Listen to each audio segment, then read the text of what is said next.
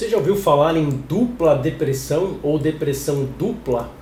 É um conceito que parece talvez um pouco engraçado e talvez você imagine que é uma pessoa que está tendo depressão pela segunda vez, mas na verdade, embora uma condição pouco falada, é algo muito frequente e que influencia demais na recuperação das pessoas que têm depressão maior.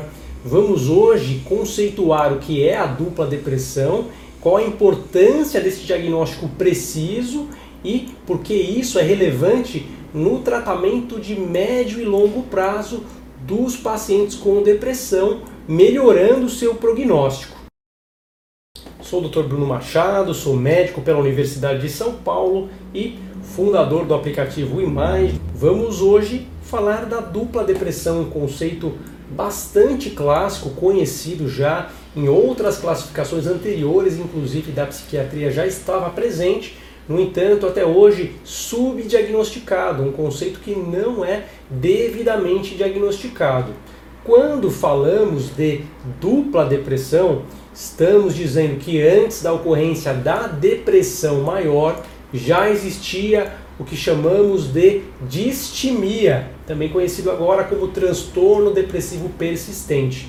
Ou seja, antes daquela pessoa passar pelo quadro de choro fácil, de tristeza, de alteração de apetite, alteração de sono, de falta de concentração, de perda de produtividade, de não conseguir mais dar conta já existia um quadro crônico, um quadro arrastado ao longo dos anos na vida daquele indivíduo. Eram pessoas que naquela época da distimia, quando ainda não tinha começado a depressão maior, já apresentavam, já mantinham sintomas de baixa energia, de pensamentos algo negativos, pessimistas, embora ainda respondessem de maneira habitual no dia a dia conseguissem funcionar razoavelmente bem. Eram pessoas que, embora mais negativas, mais pessimistas e sem muita energia, sem muita disposição, dormiam bem, se alimentavam, tinham uma vida relativamente normal e até isso fazia com que as pessoas ao redor em geral, pensassem que aquilo fosse da própria personalidade do indivíduo, da pessoa. Até mesmo a própria pessoa, muitas vezes, enxerga sua própria personalidade de acordo com aquela situação. Então, as pessoas que vinham da distimia antes da depressão, talvez já se considerem daquela forma. Eu sou assim, eu não estou assim. Eu tenho pouca energia, eu tenho pouca esperança, pouca motivação.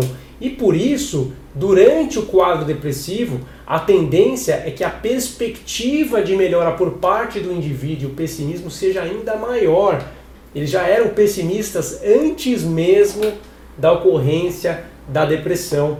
E com aquele quadro catastrófico da depressão maior, a tendência é o desespero, a desesperança completa. A verdade é que essas pessoas precisam ser bem diagnosticadas e receber a abordagem psicoeducacional para que elas saibam que aquilo que existia antes pode e deve ser tratado, que elas podem ter uma vida com melhor energia, com maior disposição, com pensamentos mais positivos, mesmo em comparação com aquilo que acontecia antes, quando elas estavam entre aspas normais, na verdade já carregavam a distimia há muitos e muitos anos. Relevância do diagnóstico, entender que a fase depressiva no tratamento muitas vezes evolui mais rápido, a pessoa melhora um pouco mais rápido com as medicações.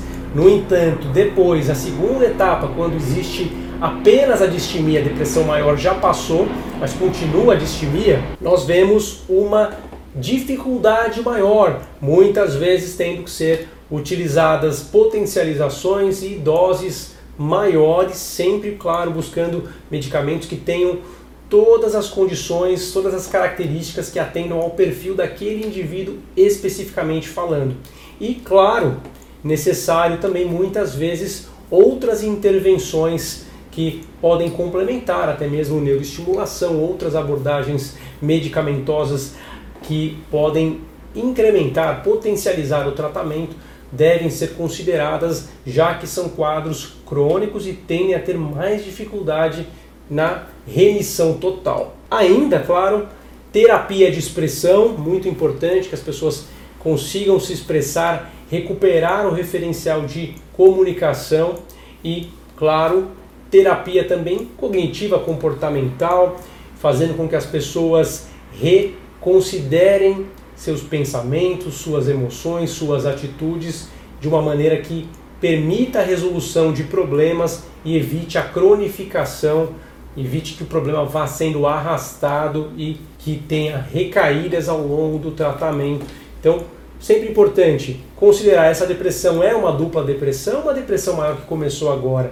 História clínica é difícil, ela precisa ser muito bem estudada, né? avaliar com cautela, porque isso modifica a intensidade, a duração e a característica do tratamento da depressão. Então, aqui uma dica importante: o diagnóstico de dupla depressão deve ser considerado na prática clínica. Este é meu canal. Se você está gostando do conteúdo, não deixa de seguir, não deixe de compartilhar o vídeo, curta aqui este vídeo de hoje, pode aqui, claro, também deixar seu depoimento, a sua reflexão sobre esse assunto, se for essa a sua vontade, quiser pedir temas também, fique à vontade e eu espero ver você no próximo vídeo. Tchau, tchau.